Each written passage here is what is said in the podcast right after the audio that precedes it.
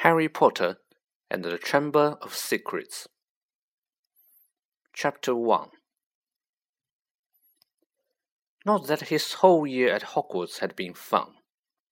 At the very end of last term, Harry had come face to face with none other than Voldemort himself.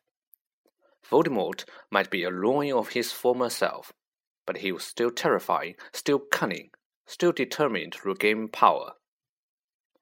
Harry had slipped through Voldemort's clutches for a second time, but it had been a narrow escape, and even now, weeks later, Harry kept waking in the night, drenched in cold sweat, wondering where Voldemort was now, remembering his livid face, his wide, mad eyes.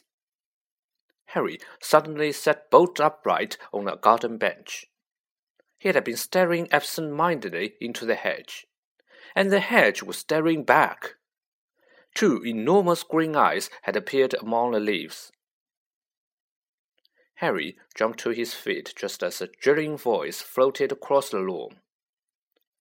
I know what day it is, said Dudley, waddling towards him. The huge eyes blinked and vanished. What? said Harry, not taking his eyes off the spot where they had been. I know what day it is, Dudley repeated, coming right up to him. Well done, said Harry. So you finally learned the days of the week. Today is your birthday, sneered Dudley. How come you haven't got any cards?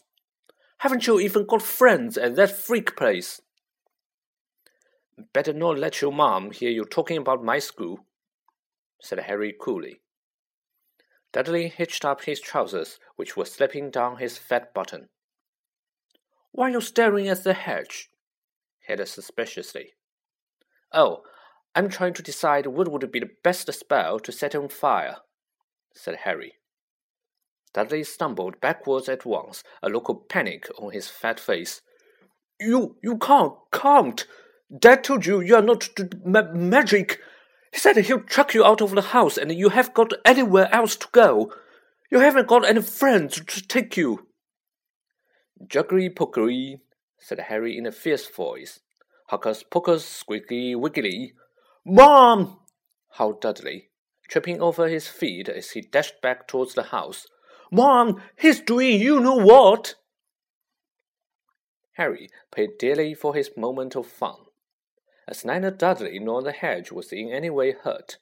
Aunt Petunia knew he hadn't really done magic, but he still had to duck as she aimed a heavy blow at his head with the soapy frying pan. Then she gave him work to do, with a promise he won't eat again until he had finished. While Dudley lolled around watching and eating ice creams, Harry cleaned the windows, washed the car, moved the lawn, trimmed the flower beds, pruned and watered the roses, and repainted garden bench. The sun blazed overhead, burning the back of his neck. Harry knew he shouldn't have risen to Dudley's bait, but Dudley had said the very thing Harry had been thinking himself. Maybe he didn't have any friends at Hogwarts. Ah, Wish they could see famous Harry Potter now, he thought savagely as he spread manure on the flower beds, his back aching, sweat running down his face. It was half past seven in the evening when at last, exhausted, he heard Aunt Petunia calling him. Get in here and work on the newspaper. Harry moved gladly into the shade of the gleaming kitchen. On top of the fridge stood tonight's pudding, a huge mound of whipped cream and sugar violets. A joint of roast pork was sizzling in the oven. Eat quickly, the Masons will be here soon, snapped Aunt Petunia, pointing to two slices of bread and a lump of cheese on the kitchen table. She was already wearing a salmon pink cocktail dress. Harry washed his hands and bolted down his pitiful supper. The moment he had finished, and Petunia whisked away his plate. Upstairs, hurry!